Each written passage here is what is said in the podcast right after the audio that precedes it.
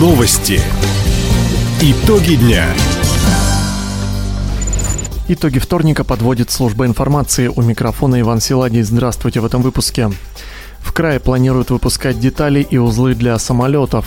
Пропускную способность БАМа планируют увеличить до 210 миллионов тонн в год. Хабаровский питомник имени Шуранова подключат к системе «Безопасный город». Об этом и не только, более подробно.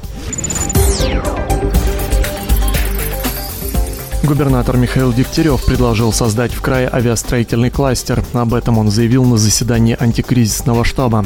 В объединение могут войти предприятия региона, которые займутся выпуском комплектующих для авиапрома. Это позволит сократить или полностью снять зависимость от иностранных производителей. Как отметил глава региона, сегодня такой запрос от гражданского авиастроения уже есть. Инициатива может стать одной из пилотных среди проектов новых промышленных кластеров на Дальнем Востоке. В ближайшее время такое обращение за подписью губернатора направят на имя главы Минпромторга России Дениса Мантурова. 16 новых тяговых подстанций построят на участке Байкала-Амурской магистрали в зоне Волочаевка-2, Комсомольск-Сортировочная, Ванина. В дальнейшем это позволит расширить БАМ и Транссибирскую магистраль, построить новые и модернизировать действующие станции, проложить новые пути и двухпутные вставки, привести в порядок мосты и тоннели. Таким образом, к 2030 году пропускная способность БАМа может вырасти до 210 миллионов тонн в год. Это станет одним из этапов стратегии поворота России на восток. Школьники региона представили культурные традиции края на Международном экологическом детском симпозиуме стран Северо-Восточной Азии. Всего в режиме онлайн в конференции принимают участие 11 делегаций из России, Китая, Монголии, Южной Кореи и Японии. Все доклады звучат на английском языке. Так, юные экологи из Николаевска поделились опытом исследования почвы и атмосферного воздуха, также качество воды в местной реке Кувигда. Отметим, симпозиум проходит ежегодно. В этот раз его организует Южная Корея. Хабаровск принимал юных экологов дважды в 2011 и 2019 годах. Хабаровском крае приступили к сбору раннего картофеля. По состоянию на 8 августа в регионе заготовили первую партию – 35 тонн.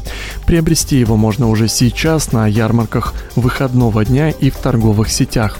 При этом основной этап сбора урожая начнется в первых числах сентября.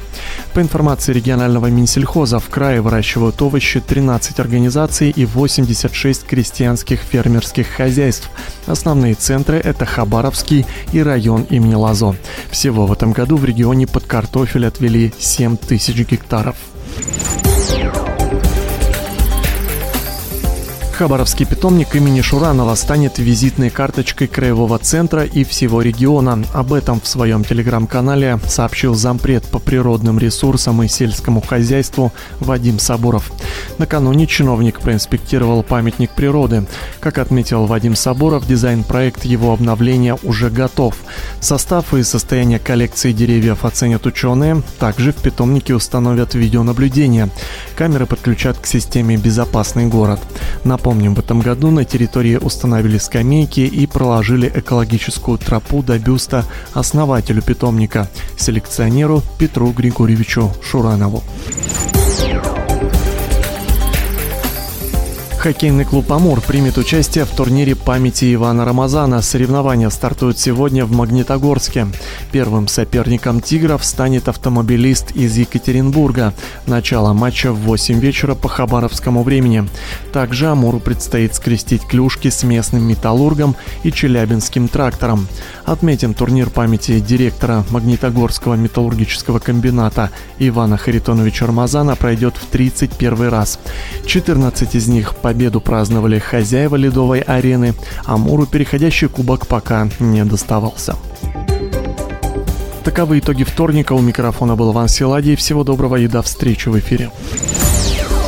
Радио «Восток России». Телефон службы новостей 420282.